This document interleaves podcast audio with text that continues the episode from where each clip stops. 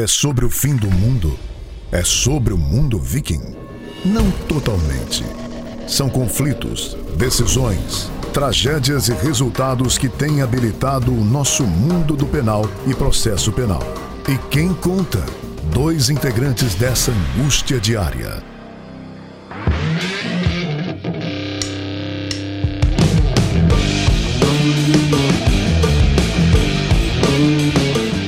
Olá, esse é o podcast Processo Penal Ragnarok, o seu podcast dos fins dos tempos. Eu sou André Guasti.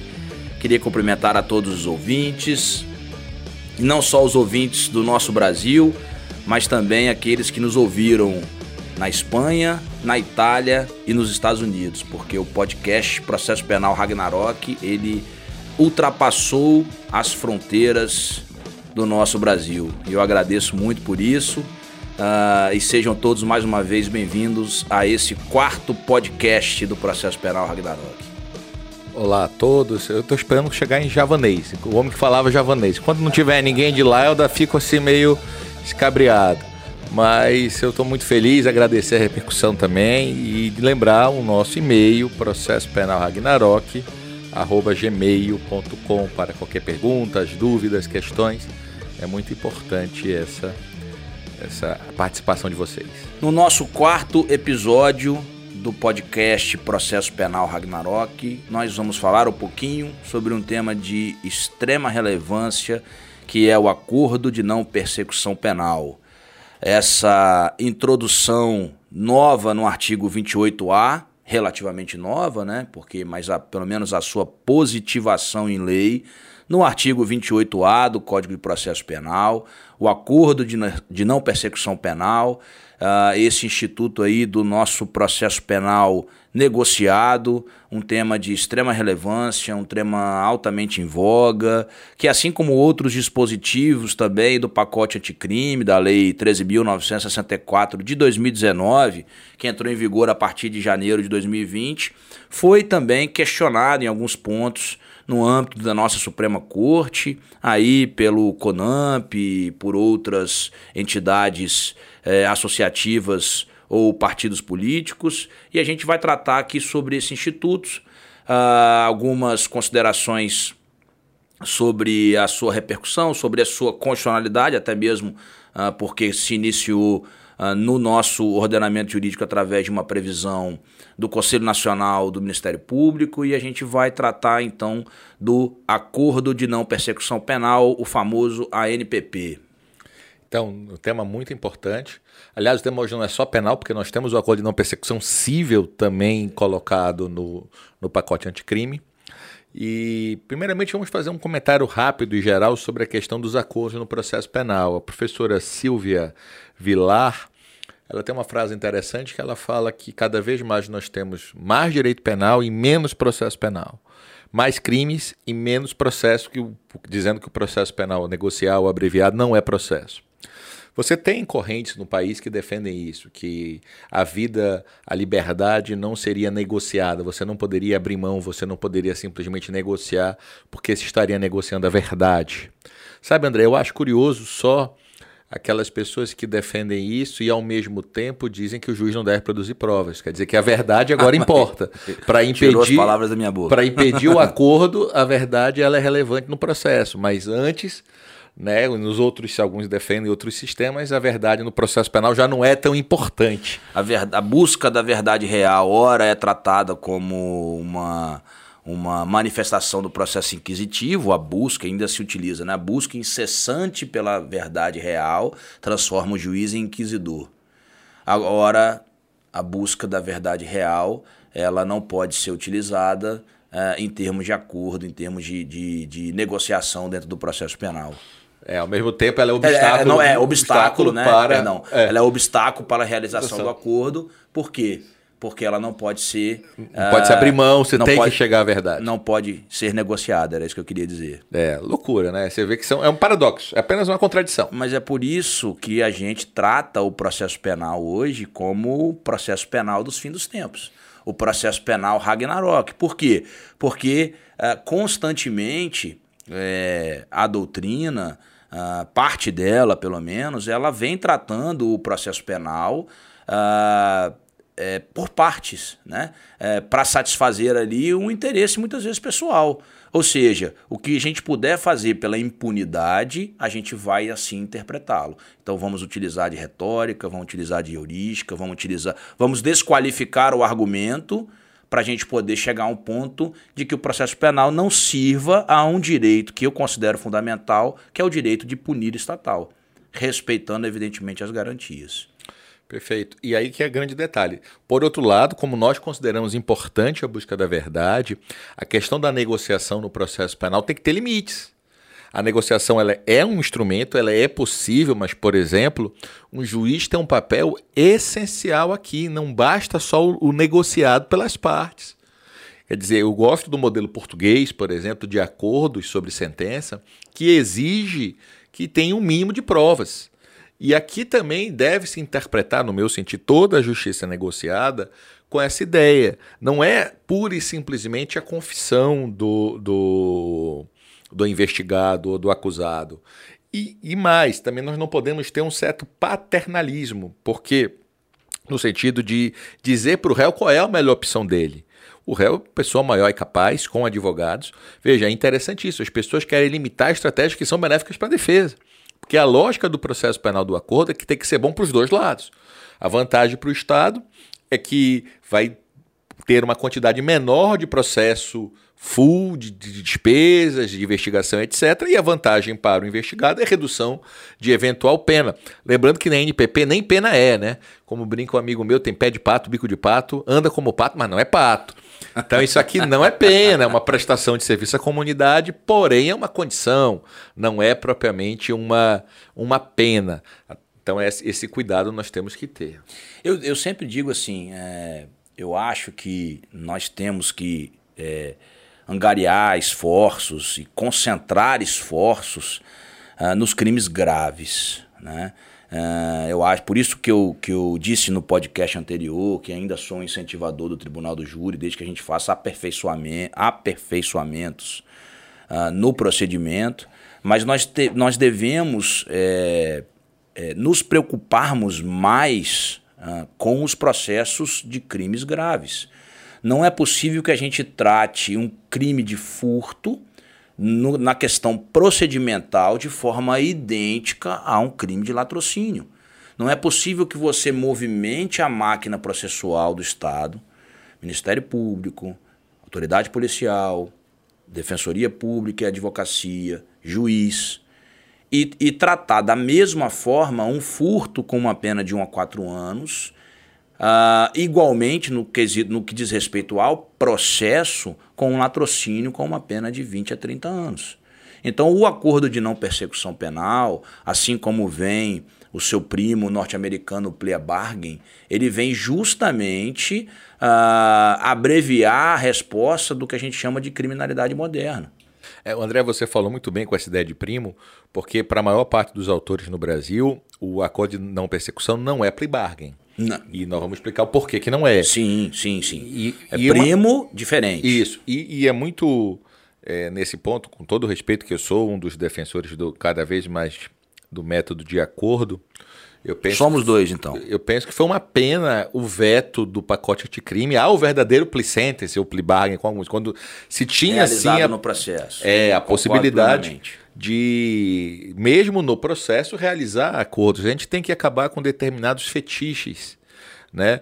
Veja, é, no próprio cível, se você pegar o exemplo, é, o direito a alimentos, ele é indisponível, mas você vai negociar o valor, você vai negociar momento de acordo com circunstâncias e etc.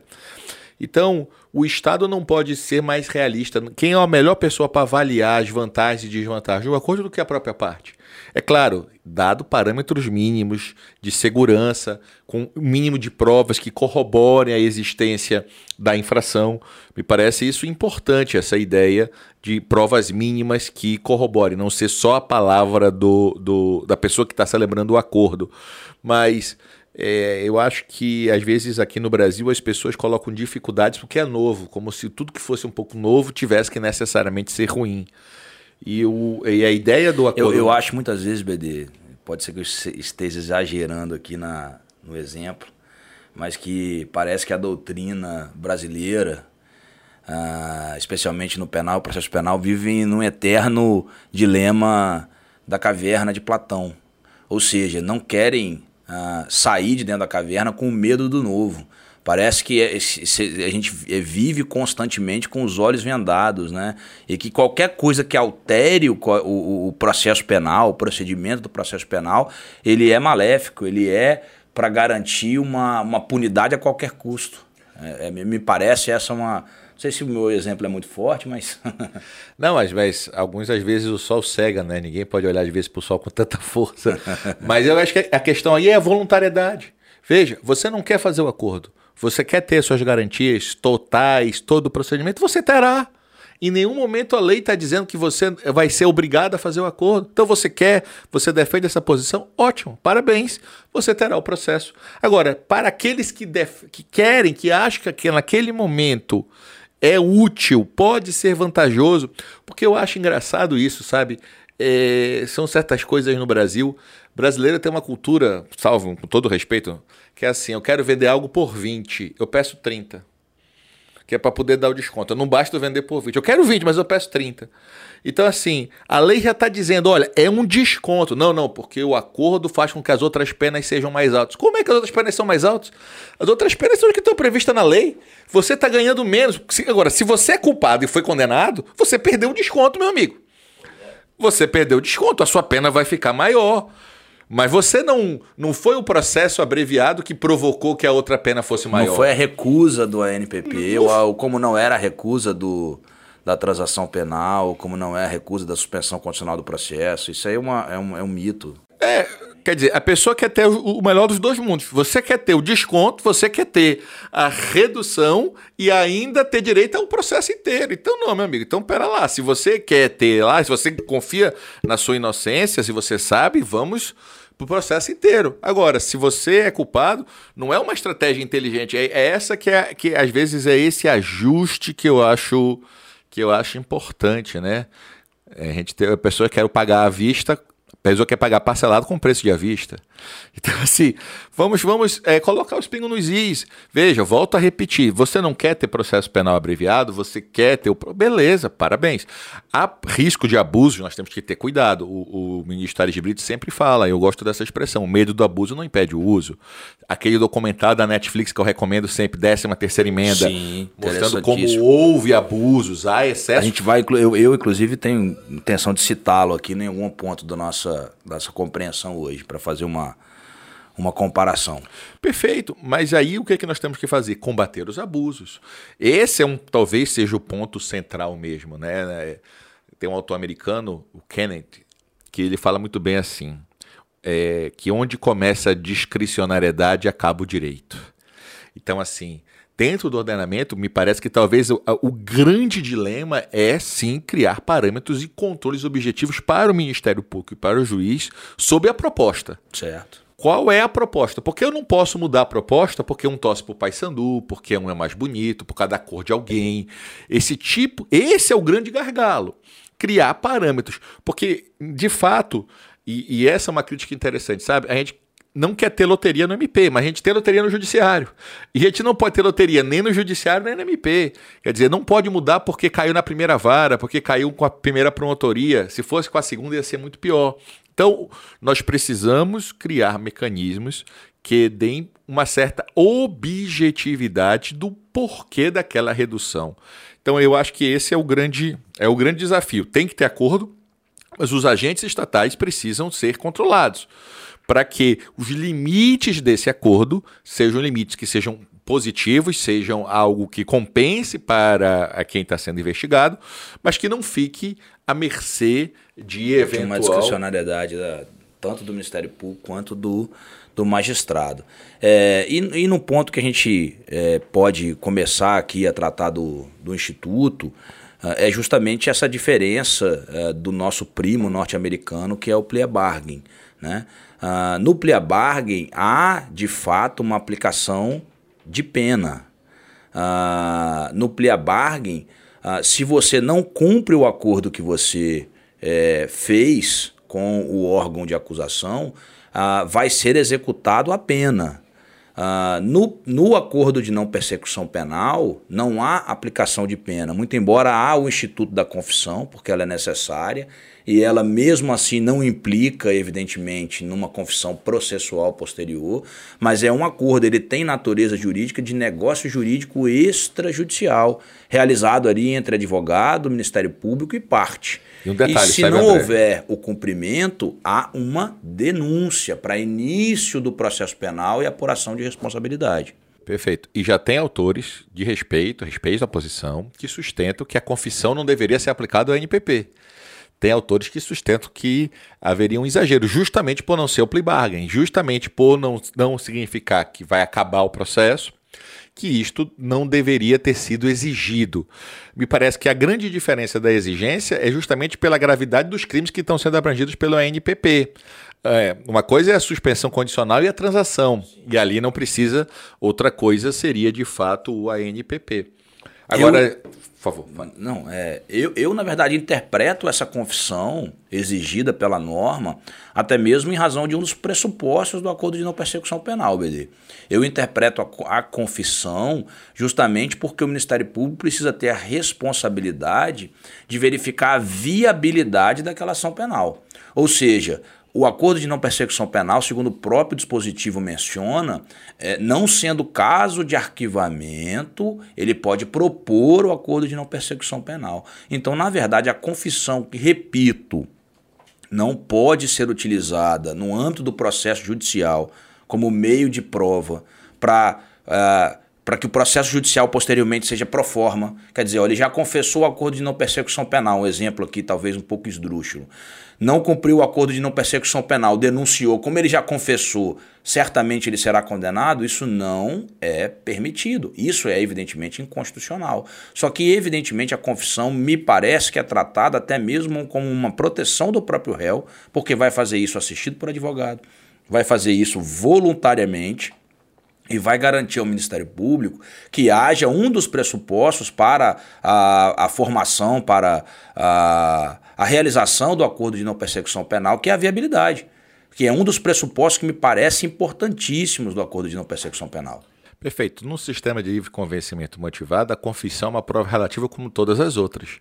Não há mais sentido em falar rainha das provas, em grande objeto que era o sistema inquisitivo, grande meta ter a confissão. Não.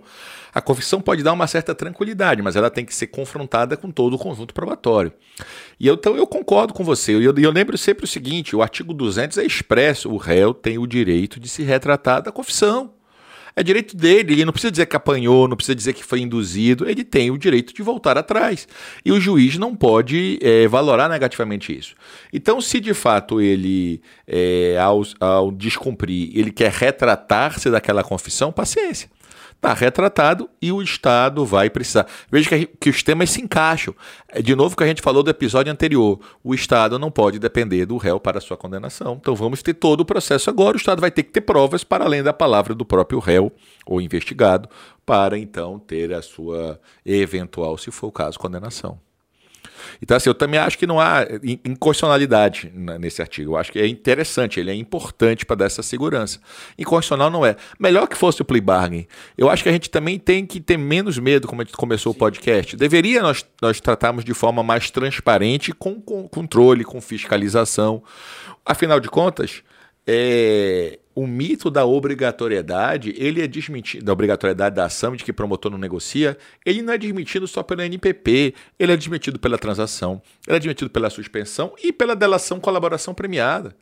Detalhe, a colaboração premiada, depois vai ser um episódio único, ela pode ser no inquérito, no processo e na execução na da execução pena. da pena. Pós-trânsito em julgado. Então, Perfeitamente. não dá para falar que não se negocia. Não dá para falar que não se negocia. Nós temos vários casos que mostram que há negociação.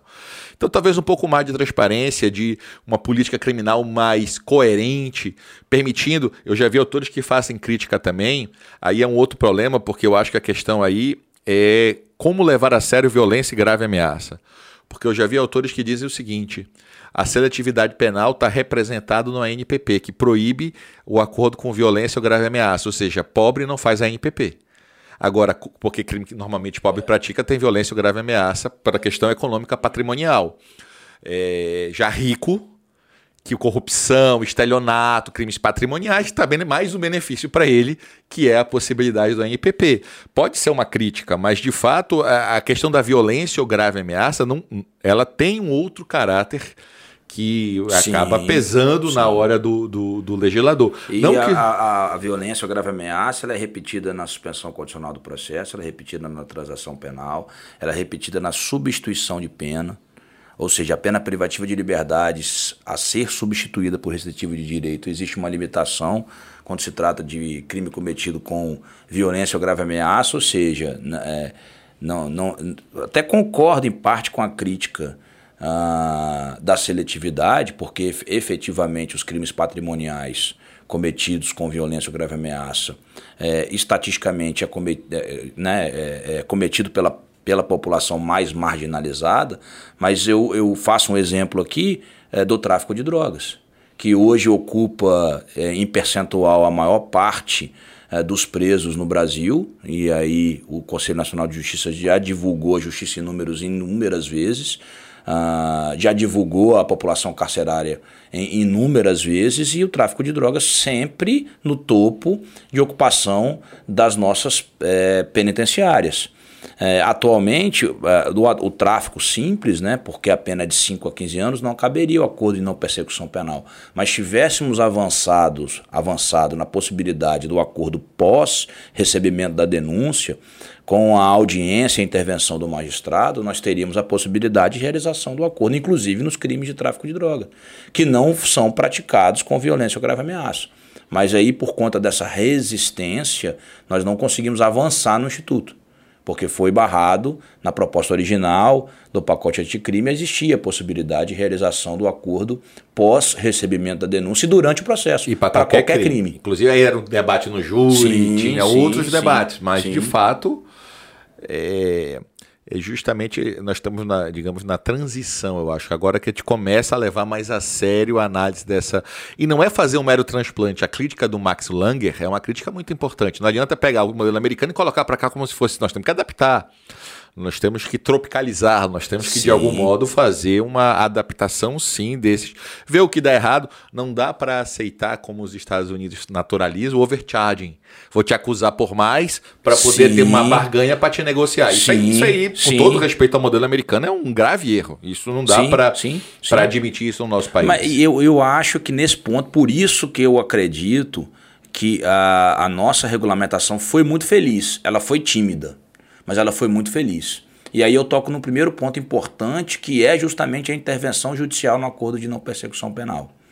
Não na realização da proposta, mas no controle posterior do acordo, porque o acordo de não persecução penal, ele evidentemente tem que ser homologado pelo juízo.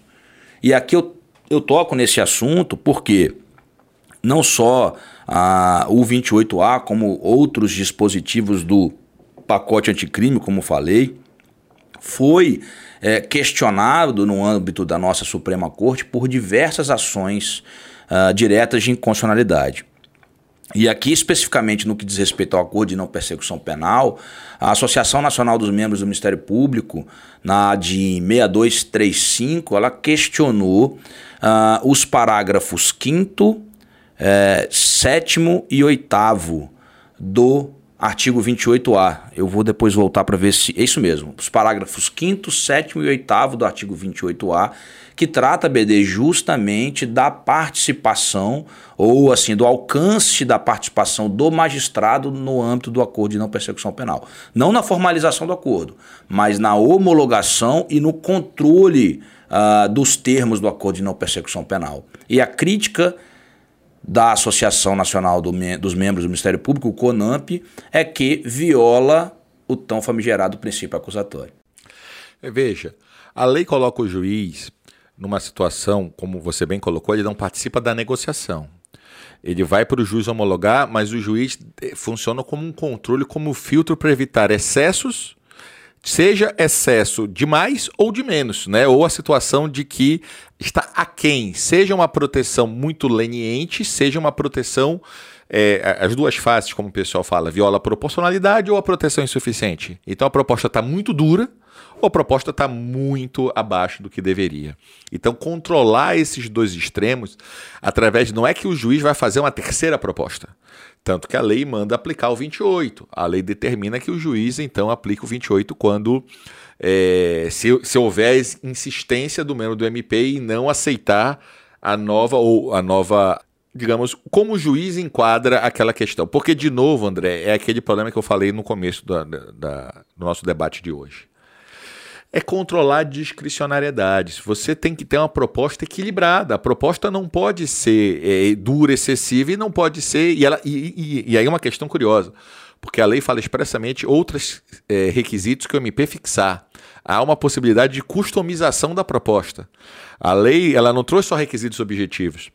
Eu lembro de um caso recente bem interessante, que era um debate de uma NPP, em que havia pornografia infantil, e a exigência do membro do MP foi que o investigado lesse um livro sobre as consequências negativas da pornografia infantil e fizesse um resumo sobre isso para que ele tenha essa consciência. Me parece que esta cláusula que não está escrita expressamente atende ao interesse do legislador. Ao casuísmo. Exato. Isso aí. Então você tem essa margem, a lei não fixou, a lei de, uma das condições está lá, pode ser. Agora isso tem que ter sabedoria, isso tem que ter equilíbrio na, na utilização dessas cláusulas.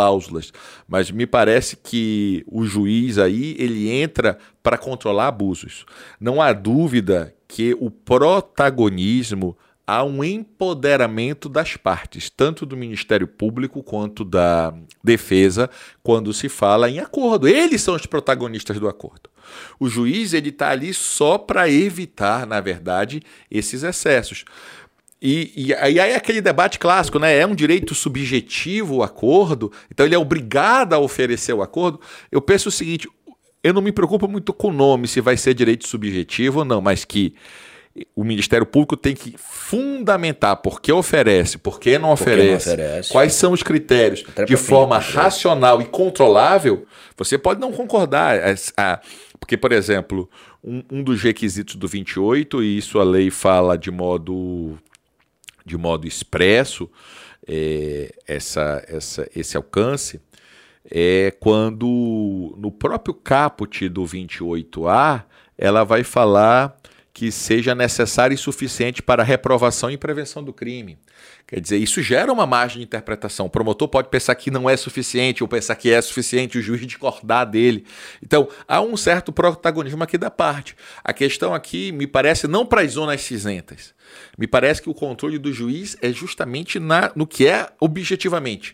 Objetivamente aqui houve excesso, objetivamente aqui houve omissão. Não há sentido eu oferecer para cinco réus e excluir um sem nenhum argumento, sem nenhum fundamento. Por que, que eu não ofereço? Não, há uma ideia, Dorkin né, gostava muito do romance cadeia, aquele compromisso com o passado. Uhum. Então o, o, promotor, três casos, ele propõe o acordo. No quarto, não. Um caso, mas o que, que esse caso tem de diferente? Você passa a ter um compromisso de explicar por que, que aquele caso é diferente. Se você explica, ok. Mas o que não pode é nós temos legitimado, digamos, a arbitrariedade no sentido de que é uma livre escolha, que ele faz como quer, da forma que quer e se quiser. Porque isso dá margem a abusos. Para que o ouvinte possa se situar uh, da previsão do parágrafo 5, em especial o parágrafo 5 do 28A, é, e para que a gente trabalhe esse alcance dessa, dessa intervenção uh, judicial, intervenção do magistrado no acordo de não persecução penal, o parágrafo 5 diz: se o juiz considerar inadequadas, insuficientes ou abusivas as condições dispostas no acordo de não persecução penal, devolverá os autos ao Ministério Público para que seja reformulada a proposta de acordo com a concordância do investigado e seu defensor. O alcance dessas expressões evidentemente que são expressões abertas, considerar inadequadas, insuficientes ou abusivas as condições dispostas no acordo de não persecução penal. É, é, é, questionando a abrangência e a interpretação dessas expressões que o CONAMP foi ao Supremo Tribunal Federal, alegando violação ao princípio acusatório.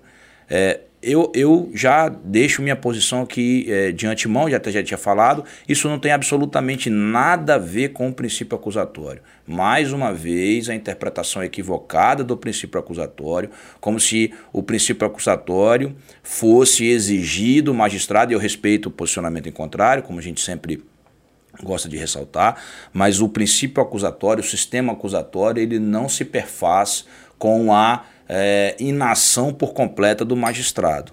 Então, se o código ouve por bem, se o legislador ouve por bem garantir ao juiz, garantir ao magistrado, que por sua vez é a parte neutra da relação jurídico-processual, penal ou não, Uh, esse controle, e não me parece um controle apenas de legalidade, me parece que o legislador quis e efetivamente previu que o magistrado faça um controle até mesmo de mérito, desde que, evidentemente, com algumas é, alguns cuidados, né? É, mas um controle de considerar, como o próprio código determina, inadequada, insuficiente ou abusiva as condições dispostas no acordo de não persecução penal. O que não significa dizer que o juiz vai oferecer um acordo, como o BD falou antes. Não significa dizer que o juiz vai alterar as propostas do acordo de não persecução penal e dizer que aquelas propostas deverão ser formuladas de forma diferente. Isso vai ser devolvido ao Ministério Público para que ele possa fazer o controle. Se ele não aceitar, ele, se ele não concordar com o magistrado, ele vai oferecer a denúncia ou ele vai tomar outra providência. Como aliás, se o juiz indeferir a, a homologação do acordo de não persecução penal, cabe recurso em distrito. Há um controle por parte do Ministério Público na, uh, no oferecimento de um recurso. Interessante, André, que historicamente uh, o NPP surgiu no Brasil com a resolução 81, né? E a resolução 81 do CNMP, na sua forma originária, ela não colocava o juiz. E aí houve uma DIN no Supremo contra a resolução 81. E aí veio a resolução 183, alterando a 181, já incluindo o juiz, já reconhecendo que haveria necessidade de, de algum modo, é, esse agente do Estado participe. Veja, existe doutrina no Brasil que já defende o seguinte: se o juiz considera que era caso de ANPP e o Ministério Público arbitrariamente oferece a denúncia, o juiz não tem como obrigar, mas o juiz poderia rejeitar a denúncia por falta de justa causa, dizendo negocie adequadamente. Você fez uma proposta, por exemplo, é totalmente inexequível. Você Sim. fez uma proposta, eu, eu, eu já vi, ninguém me contou, infelizmente, é um ANPP que a proposta era da pena mínima. Ora, mas a lei é expressa, eu não posso propor pena mínima. Você pode propor uma redução sobre o mínimo. Se você já está oferecendo a pena mínima, não está tendo vantagem. Uhum. Não, porque ele pode ter todo o processo e terminar com pena mínima. Então aí o juiz não poderia homologar esse acordo. Esse acordo está equivocado, mesmo que a parte concorde. E se tiver a ação nesse caso, alguns defendem que o único caminho seria a rejeição da denúncia até que o Ministério Público resolva oferecer de modo adequado a, a, como uma condição específica do interesse de agir. É um, vai ser um tema palpitante, vai ser uma questão que a médio prazo é, isso vai ocupar nossos tribunais. E nós não temos ainda, pelo menos até hoje, não me recordo de uma decisão judicial, ah, especialmente dos tribunais superiores, que trata especificamente dessa. Uh, nós temos, evidentemente, uma, uma decisão do ministro Fux que rejeitou né, a liminar, lim, é, rejeitou, não concedeu a liminar é, solicitada pelo, pelo CONAMP, é, mantendo a rigidez dos três parágrafos, né, o quinto, sétimo e oitavo.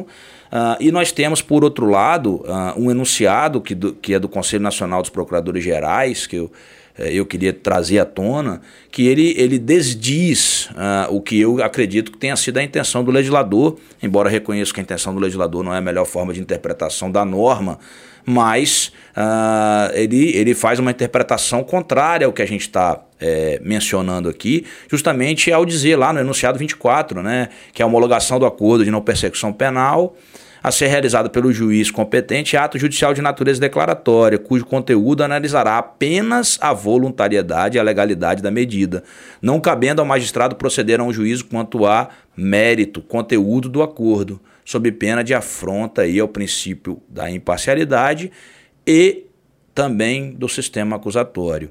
Então, é, o enunciado 24 do, do Conselho Nacional de Procuradores Gerais, a meu ver, vai de encontro ao que determina a própria legislação. Ah, me parece que a legislação permitiu que se faça um controle de mérito. Evidentemente, um controle ah, é, destinado a controlar as disposições quanto à, quanto à legalidade inadequação, insuficiência e abusividade das condições. E isso me parece um controle não só de legalidade, mas também um controle de mérito, com alguns limites, mas um controle de mérito. O que eu acho mais engraçado desse enunciado é que toda vez que um juiz desagrada alguém, ele é parcial. Quer dizer, é, é. o que, que imparcialidade tem a ver com o fato do juiz não concordar com a cláusula? Quer dizer, toda vez, é, seja defesa, seja MP, o juiz desagradou é porque ele é parcial. Né? É, é, é, ingrata a função de julgar. Eu acho que todo podcast nosso a gente vai voltar ao nosso primeiro podcast. todo podcast a gente vai falar: olha, nem tudo é imparcialidade, nem é. tudo viola a imparcialidade, nem tudo viola o princípio acusatório. Sem não dúvida. dá. É, não é, porque o fato de você discordar de uma posição não torna parcial. Você tem, de fato, a, a, é claro, o código de Bangalore, você tem parâmetros em parcialidade objetiva, subjetiva, o juiz tem que dar o exemplo. O juiz, eu concordo com, evidentemente, há toda uma liturgia, há uma série de requisitos que a função judicial de ônus que traz para o julgador. Agora, é, é papel do juiz decidir. Aqui, a questão da homologação, sem dúvida, a voluntariedade é essencial. Se a parte não, tá, não, não, concordou com aquilo, se aquilo foi imposto, se foi uma ameaça velada, se foi, o juiz não homologa. Agora, quando a lei deixa claro que o juiz vai analisar, não tem outra interpretação possível, uma análise de mérito. Está suficiente, está insuficiente, foi demais, foi de menos. Na própria transação penal, a lei autoriza o juiz a dobrar a multa se considerar o valor insuficiente. Sim. Então, calma, alguns chegam a achar que, pelo contrário, que pelo sistema acusatório, nenhuma proposta poderia ser feita diretamente sem, sem um juiz. No caso da colaboração premiada, o Afrânio Silva Jardim defende isso, por exemplo. Olha, vai ter um benefício. O benefício quem vai dizer é o juiz. Enfim, é uma outra é uma outra corrente. Mas o, o, o, que eu penso aqui é que é, é, é, claro que tem que ter o espaço de todas as instituições. É claro que o juiz tem que ter a sabedoria de dar espaços e dar liberdade ao MP e ao investigado de negociar as cláusulas. Mas, todavia, havendo excessos, como eu falei, seja cláusulas opressivas demais, seja cláusulas lenientes demais, aí não resta ao juiz simplesmente. Porque, veja você está colocando o juiz, então, como um mero carimbador, só se for do Raul Seixas, carimbador maluco. Sim. Porque maluquice não é para ser carimbada. Sim. Então o juiz tem que ter essa cautela e tem que ter esses cuidados. Para que, que juiz, então? Sim. Por que, que então previu a participação judicial? Eu concordo. aqui, esse controle é tanto quanto, tanto, com relação à, à figura do réu, eventuais abusos que possam eventualmente ser praticados em face do réu que lhe constranja ou que lhe, que lhe, que lhe aniquile direitos, que lhe, que lhe coloque uma, uma, uma, execução extremamente desarrazoada do acordo de não persecução penal, mas também nós temos aqui uma preocupação do legislador com a própria sociedade. Então o BD falou muito bem: se o acordo de não persecução penal for demasiadamente leniente com o réu, então, o réu que responde a um processo por corrupção, por, por é, é, crimes tributários, ou seja lá, algum um crime que caberia o acordo de não persecução penal, e o Ministério Público impõe ali uma prestação pecuniária irrisória. E o juiz não pode controlar aquela prestação pecuniária, quer dizer, é, eu gosto, quando você citou, BD, aquele documentário da 13ª emenda, uh, da Netflix, que eu recomendo aqui também como, como é, um excelente documentário para se assistir. E lá o documentário é todo feito é, em, em, tom de crítica uh, aos tempos prisional americanos, em tom de crítica, uh, para quem não sabe, a 13 terceira emenda foi a, a, a, emenda da abolição da escravidão nos Estados Unidos. E o, o, a crítica do documentário é justamente que com a abolição da escravidão, uh, se transformou, a, a, escravidão foi transformada em prisão, porque a, a, a previsão a, a previsão legislativa, a, a, inserção de novos crimes no direito criminal norte-americano foi justamente para contemplar essa população marginalizada. Então, crimes de vadiagem, por exemplo, esse tipo de criminalidade gerava prisão e você alimentava o sistema. Essa é a crítica aí, em, em brevíssimas palavras, que não é só isso, obviamente, da, do, do documentário da 13 terceira emenda. Aí ele mostra também que nos Estados Unidos, às vezes, a proposta é mais gravosa se o acusado for negro do sim, que outros. Sim, é um há toda uma, há toda uma, é por isso que eu falei que, que, que minha minha conclusão é meramente é. simplória, porque é muito mais do que isso o documentário. Mas eu me recordo desse é. documentário que em determinado momento uh, eles falam sobre a sentença obrigatória.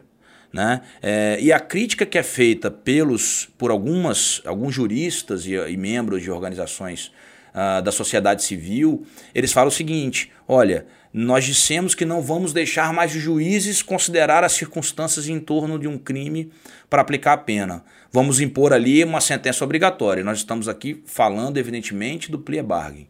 E ele diz: olha, isso é difícil para os juízes. Eles tentam aplicar a justiça e não são capazes de fazê-lo. Você tira o poder de decisão dos juízes que sem dúvida, e eu repito isso constantemente, é a parte mais neutra do tribunal e coloca e damos aos promotores públicos. Muito embora eu eh, reconheça a diferença das instituições, né, Ministério Público no Brasil e Ministério Público nos Estados Unidos, mas essencialmente são idênticas, são extremamente semelhantes. Uh, e mesmo no Brasil, com todo uh, toda a, a, garantia de, de custos leges, a necessidade de, de né, é, diferentemente de outros lugares, de não se, não se procurar a, a condenação a qualquer custo, a, a possibilidade do Ministério Público de, de, de pedir absolvição, enfim, de todo essa, esse arcabouço de autonomia que tem o Ministério Público no Brasil, eu continuo compreendendo o Ministério Público como parte.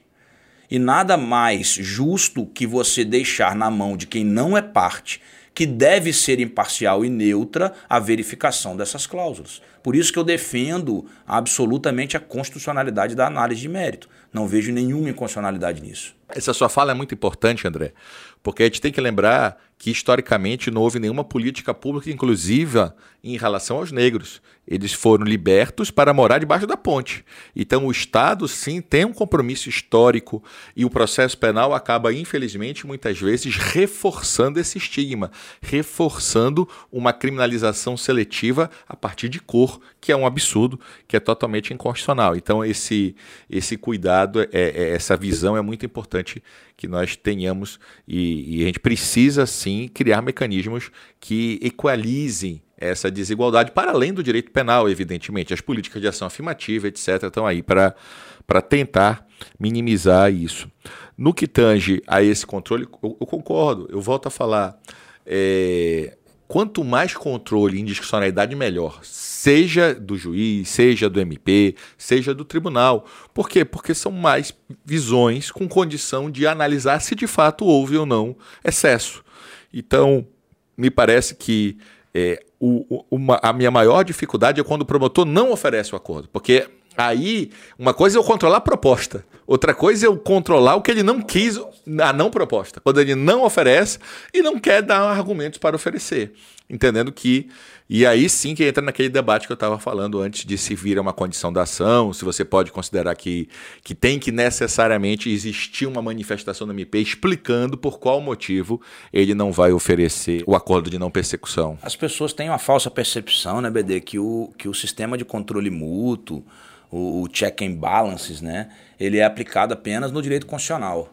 Né? Mas, mas é, a própria, própria, é, o próprio indeferimento do pedido liminar feito pelo CONAMP, pelo ministro Fux, ele ressalta ah, justamente essa, essa disposição do Código de Processo Penal de privilegiar o sistema de freios e contrapesos que é o sistema de controle mútuo. Ou seja, ao mesmo tempo em que o juiz pode e deve controlar a atividade do Ministério Público, o Ministério Público pode e deve controlar a atividade do juiz. Como é que o juiz faz isso no âmbito do acordo de não persecução penal? Ele vai fazer isso avaliando, analisando as cláusulas sob o viés da suficiência, da adequação, da ausência, da, da razoabilidade, uh, da, daqueles três requisitos do artigo 20, do parágrafo 5 do artigo 28A do Código de Processo Penal. Se a gente compreende ali o que Habermas fala, por exemplo, sobre democracia procedimental, isso é absolutamente normal que o juiz controle os atos do Ministério Público e, se o Ministério Público não concordar, que recorra daquela decisão. Porque ele vai conseguir obter é, uma rediscussão daquela matéria no âmbito dos tribunais superiores. O que não pode é deixar, como eu, como eu sempre é, mencionei, é, como eu já mencionei no nosso primeiro podcast sobre a questão da prisão, o que não pode é, ficar é, a cargo apenas de um único órgão, sem possibilidade de controle. Porque você efetivamente aí sim viola o sistema de freios e contrapeso. Aí sim você viola essa democracia procedimental que eu acho importante uh, dentro do nosso processo penal, dentro do nosso ordenamento jurídico. Agora, como a gente fala, o legislador não acerta sempre. Por exemplo, eu não tenho dúvida, com todo respeito que pensa diferente, que o parágrafo 6 é totalmente inconstitucional. Porque o parágrafo 6 fala que, homologado judicialmente o acordo de não persecução, o juiz devolve os autos ao MP para que se inicie sua execução perante o juiz da execução penal. Gente, que execução penal? Não tem execução nenhuma aqui, meu amigo. Tinha que continuar na mesma vara. Como é a transação? Como é a suspensão condicional do processo? Porque eu vou mandar para a vara de execução penal o que não é pena? O que, de novo, é aquilo que eu volto a falar. É pé de pato, parece pato, bico de pato, mas não é pato. Então eu não estou executando pena. Vara de execução penal é para executar pena. Isto não é pena. Então, não, com todo respeito, para mim o parágrafo 6 é completamente inconstitucional. Como juiz de execução penal, eu adiro a posição do, do professor BD aqui, porque porque isso não tem absolutamente nada a ver com execução penal. E vou dizer mais: aqui no Estado do Espírito Santo, por uma regulamentação do próprio Tribunal de Justiça é, Estadual, quem sou é, vinculado e, evidentemente, devo é, cumprir as determinações das resoluções, não só o acordo de não persecução penal por uma previsão legal, mas eu digo a você, BD, a suspensão condicional do processo é encaminhada ao juízo das execuções penais para que ele faça a fiscalização. É, e ali é curioso, porque vai acontecer a mesma coisa com o acordo de não persecução penal. Eu não tenho poder decisório nenhum. Se ele descumpre o acordo de suspensão condicional do processo, sabe o que eu tenho que fazer? Dou baixa no processo e encaminho para o juiz de conhecimento. Olha a, o burocratismo, né? Exato. Olha o burocratismo do processo penal. O que vai acontecer com o acordo de não persecução penal? Idêntico. Eu vou formar uma guia, não pode ser uma guia de execução, mas tem que formar um processo para o âmbito ali do nosso é, famigerado ser eu, né? Que, que a gente gosta e odeia ao mesmo tempo para quem milita na execução penal sabe o que eu estou falando. Uh, só que é, você não vai ter é, poder de decisão nenhuma. É, é, sequer passa pelo juízo, acaba sendo os servidores do cartório que fazem, juntamente ali com, com a equipe, a fiscalização do acordo de não persecução penal. Porque se ele descumpre tanto a suspensão condicional do processo ou o acordo, eu não tenho poder de decisão nenhuma para determinar algo coercitivo, para revogar alguma coisa, não. A gente dá baixa no processo, encaminha para o juiz de conhecimento. Muitas vezes a parte é intimada, apresenta uma justificativa, o juiz de conhecimento concorda com a justificativa, né, e ele tem, evidentemente, autonomia para isso, e devolve para o juiz de execução para continuar. Uh, quer dizer, é mais uma é mais uma alteração legislativa, BD, por quem, evidentemente, parece não ter prática no processo penal, prática na jurisdição criminal. Não tem. Pois não é, é, possível que uma pessoa tenha previsto. Além da inconstitucionalidade, que me parece óbvia também. Pois é, e, e, e, gera essa, essa ambiguidade de parecer que nós estamos executando pena, de parecer que você está de fato ali trabalhando com uma, com uma prestação de serviço como pena e etc. Então, é, me parece que aqui há um defeito grave na nossa, na nossa legislação que deveria ter sido deveria o judiciário, é, de algum modo, corrigir, já que o legislador não, não corrigiu. Pelo menos aqui, diferentemente do outro instituto, né, aqui o período de prova suspende a prescrição. Aqui está expresso, pelo menos, que durante o período não vai, não vai, a prescrição fica, fica suspensa. Então, isso já é, pelo menos, alguma, alguma questão. Me parece muito importante, sabe, André? Eu sempre digo que é algo legitimador do acordo é, no geral, no processo, a questão da reparação do dano. A ideia de trazer a vítima e de mostrar que não é apenas a punição. Olha, o, o dano, a reparação ao dano tem que ser integral. Salvo, evidentemente, a impossibilidade.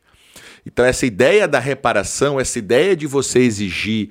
Porque mostra o seguinte: olha, uma das funções do direito penal também é proteger a vítima, não é só a questão. Então, você colocar como um dos requisitos. E aí foi é, um. Extremamente ponto... feliz. Por isso que eu digo, Bede, eu disse aqui, repito, eu acho que a nossa regulamentação ela foi feliz. Desde a regulamentação feita pelo Conselho Nacional do Ministério Público, com, que foi repetida praticamente né, toda a redação no Código de Processo Penal, com algumas algumas diferenças, e essa sobre a intervenção judicial é uma delas, mas eu acho que foi muito feliz o Instituto. Por isso concordava com você que a resolução do CNMP sequer violava a legalidade. Eu sei que muitos autores diziam que violava a legalidade, mas eu não considero o, a violação, a, a invocação ao princípio constitucional é, que, que é para ser invocado em benefício do réu e favor do réu contra ele. Me parece um pouco contraditória essa, essa compreensão da resolução do CNMP. E com a evidente regulamentação do Código de Processo Penal, nós tivemos ali ah, o que nós chamamos de convalidação da própria resolução, porque ela vai retroagir. É muito interessante isso, sabe, André? Porque antes as pessoas batiam muito que o problema do acordo de não persecução era que não estava na lei. Agora, Agora que está na lei, eu tenho que mudar o argumento. Agora o problema é a confissão. Agora o Agora, problema, o problema é, é, a confissão. o problema é a verdade real que não pode ser negociada. Agora, quer dizer, eu vou ter que mudar esse argumento. Então, eu concordo com você. O princípio da legalidade é para evitar abusos do Estado. É uma regra que é para favorecer o investigado, é para favorecer ele. Então, a gente, a gente eu repito o que eu já falei, acho que é hoje no podcast, a frase do ministro Ares Brito, que é muito feliz. O medo do abuso não impede o uso. Você tem que verificar e onde existem abusos, você é, contém os abusos. Mas o instituto em si, a partir da voluntariedade, a partir, alguns chamam de barganha, alguns chamam. De, depende de como você analisa, porque é, às vezes eu fico preocupado com a ideia de barganha, que parece pejorativo, né? Parece é, que está sendo tá algo. barganhando, né? É. Mas na verdade, a lógica aqui é uma lógica utilitarista, sim. É bom para todo mundo, é um jogo de ganha-ganha. Vai ser bom para o Estado e vai ser bom para o investigado, vai ser bom para o acusado. O, e, e, veja, o advogado e ele sabe o que ele fizeram. Ele tem clareza do que ele fez, o que não fez, quais são as provas que vão aparecer, qual é o risco. Então, é, você simplesmente antecipar e colocar uma proibição como se, como se fosse algo intocável, ainda mais, veja, como, como você também já falou e eu concordo. Para mim, eu admito o plea bargain. Para mim, eu poderia ter acordo com pena de prisão.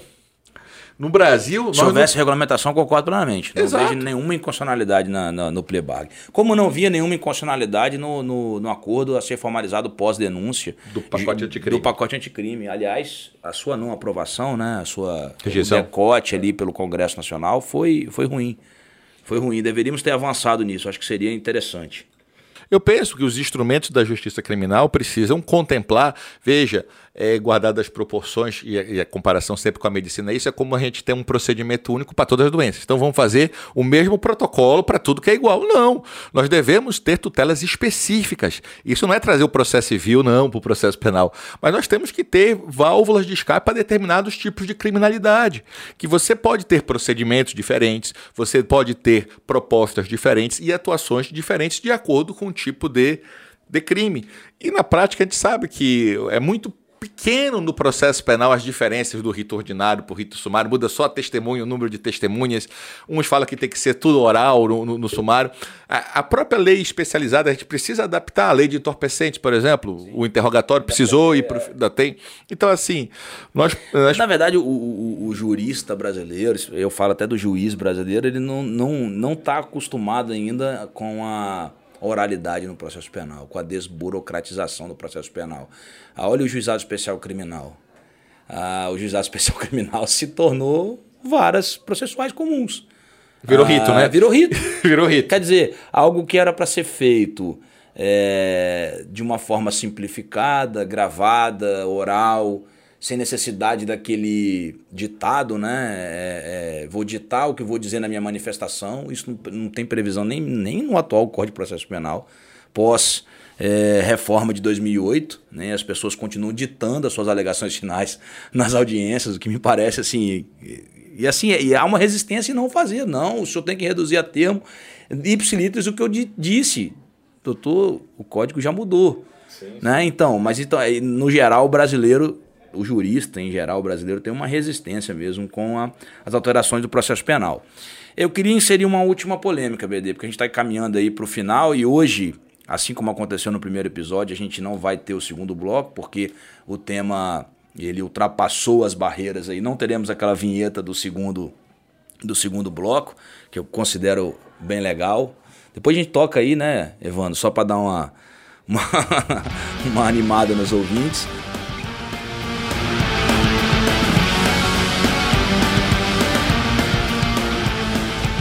Uma última polêmica aqui do acordo de não persecução penal que me, que me, que me veio em mente agora. É, realizado o acordo de não persecução penal, e eu vou primeiro ouvir a sua opinião, BD. É, eu já tive essa, essa discussão com alguns colegas, procuradores da República, no âmbito do, de redes sociais, né?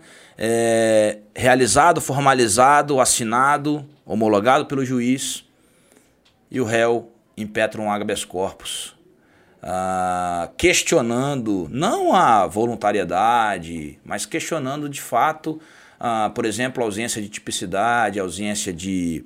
de é, é, é, ausência de crime, enfim, no acordo de não persecução penal.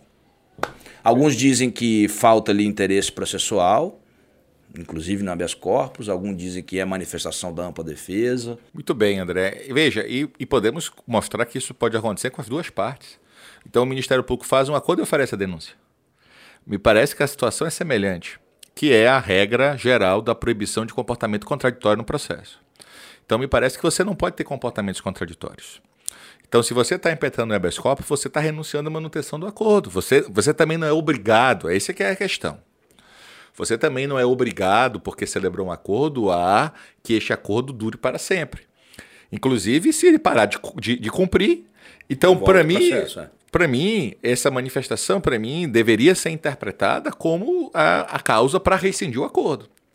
Causa para rescindir o acordo. Mas não é uma condição para dizer eu não posso mais julgar o habeas corpus. Eu vou dizer o seguinte: olha, se ele fez isso, ele não quer, ele está tendo um comportamento contraditório com a manutenção do acordo. Então, voluntário é voluntário. E essa contradição ela pode ser expressa ou tácita. Aqui foi tácita foi, uma, foi um ato incompatível com a manutenção do acordo de não Porque persecução. Alguns defendem que o habeas corpus não, é, não deveria nem ser conhecido.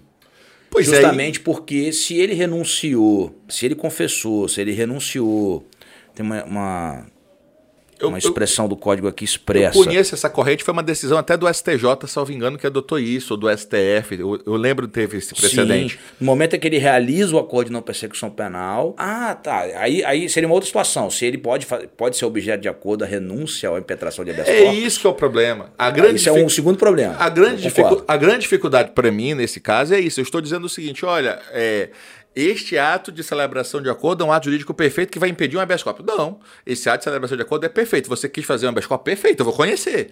Mas automaticamente esse seu acordo na persecução tem que pedir para o juiz rescindir e prosseguir com a ação. Porque o que eu não posso ter são os dois mundos. Eu não posso ter palpite duplo. Vai para um lado e vai para o outro é, e vale Eu também vejo com muita dificuldade essa, essa proibição do, do exercício do habeas corpus. Mais paradoxal e contraditório que possa ser, eu também concordo que é um comportamento que beira até a deslealdade processual, a depender do caso. Eu não, conheço, né, não, não são todos os. O, é, não, vai, não serão todos os habeas corpus que terão esse comportamento desleal, mas eu considero que seria sim um, des, um, um comportamento desleal, mas eu também não considero impossível, perdão, eu não considero possível uma cláusula que possa abrir mão de um direito constitucional, que é o direito de ação. Pronto, o próprio Supremo. Não, não, não, vejo como possível essa. Com todo respeito a. Eu sei que tem muita gente boa que defende o contrário, mas eu não consigo ver isso. Eu concordo com o BD da providência processual. A partir do momento que ele ajuiza um habeas corpus, tacitamente você está desdizendo a, sua, a sua aceitação ao acordo. O STF, o ministro Teori, glosou essa cláusula em delações premiadas, que diziam que você não podia recorrer da eventual, e o próprio ministro glosou dizendo que era inconstitucional essa renúncia prévia a eventual direito. Agora, se você exerce, você ficou contraditório. Já eu penso que a solução é um pouco diferente se o MP denuncia também, porque uma vez feito o acordo, não, o MP não pode rescindir unilateralmente, unilateralmente o acordo. não. É, então, caso de rejeição da denúncia. Aí vai ter, vai ter que rejeitar e etc. Mas no caso do habeas corpus, me parece que de, de colocar como uma condição de procedibilidade, colocar de não conhecer o habeas corpus, equivaleria, nesse ponto, a dar o acordo mais do que ele pode. Para mim é uma manifestação posterior, incompatível com exercício e, e paciência. Vamos rescindir o, o, NPP e continuar o, o, o processo continuar o processo.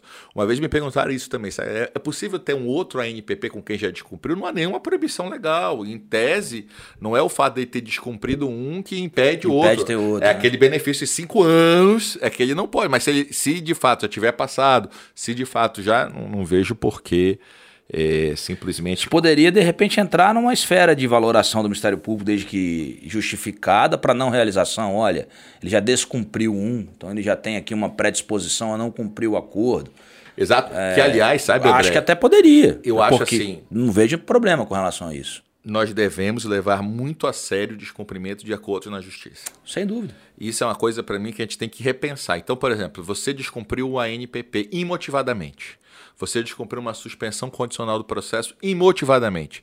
Você descumpriu uma transação penal imotivadamente. E você quer pena alternativa? Depois? Como é que o Estado vai confiar em você agora? Ah, não, não, porque eu tenho direito. Não, pera lá, o 40 seja expresso, tem que ver a suficiência. Se você descumpre sua palavra no acordo sem motivo, por que, que você vai ter uma pena alternativa depois? necessariamente. Quer dizer, a gente precisa ver que a pena alternativa. Não há suficiência, não que, há. Pronto, é. você, o, o, Estado também confiou. Aquilo ali é bom para os dois. É que eu falo, você assume responsabilidade de comparecer. Não é uma mera.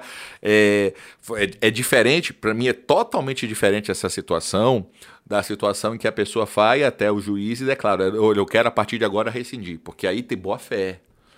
O problema é que a gente vê, principalmente suspensão, o cara simplesmente para de cumprir. Sim, e conta aí o Estado vai demorar quanto tempo, o MP demora quanto tempo para então comunicar, identificar, sim, identificar sim. fazer. Então, assim, a gente precisa levar a sério. Eu sempre digo isso também lá nos processos com, com, com, os investigados, com os réus, quando tem essa situação. Olha, isso aqui não é um favor apenas, isso aqui gera obrigações. Há que se levar a sério quando você negocia na frente de um juiz, quando você negocia esse tipo de situação. Se você descumprir, tem sanções, tem consequências. Sem tem dúvida consequências. nenhuma. Bom, acho que a gente chegou ao final. Não esgotamos, evidentemente, o tema de acordo de não persecução penal, porque né, é, acho que uma aula aí de, de quatro horas é pouco para falar de todas as polêmicas do acordo de não persecução penal, a gente também chegou a uma conclusão que seria melhor não ter o segundo bloco hoje. Fica para o próximo podcast. Eu me despeço aqui mais uma vez, agradecendo a todos os ouvintes. Uh, pela, pelo feedback, pela, pela, pelas críticas construtivas, pelas críticas elogiosas que foram feitas até agora ao podcast, a todos que estão mandando. Uh, eu achei é, interessante que enquanto a gente estava gravando, eu postei uma foto no, no Instagram e vários colegas colocaram é, sugestões aqui de próximos podcasts. Isso aqui é, nos motiva efetivamente a pensar em outras discussões e aí o que é o nosso objetivo, né? Trazer com equilíbrio uh, essa democratização do debate, né? É sempre buscando aí uh, o nosso o nosso equilíbrio, né? Para que a gente não não chegue ao fim dos tempos aí com o nosso processo penal. Um abraço a todos. Exato, um abraço a todos, saudações bicolores de novo, como sempre eu falo. lembre o nosso e-mail, processo penal ragnarok, gmail.com e colocamos sempre à disposição para críticas, sugestões, só título de curiosidade, já me perguntaram isso. Na verdade, evidentemente, nem eu nem André nos colocamos nas posições nem de deuses, nem de gigantes. Me perguntaram assim: ah, quando vocês falam Ragnarok, vocês são os deuses, vocês são os gigantes, vocês são os sobreviventes? Nada disso. Pelo contrário, o que se espera é um novo tempo. O que se espera depois do Ragnarok, que estuda a mitologia nórdica, é o novo tempo que vai surgir daí. Então a, a ideia da, do podcast é justamente mostrar essas contradições e debates para que o novo tempo, para que o sol da justiça volte a brilhar no nosso país. Amém. Produção de podcast Fervo Digital.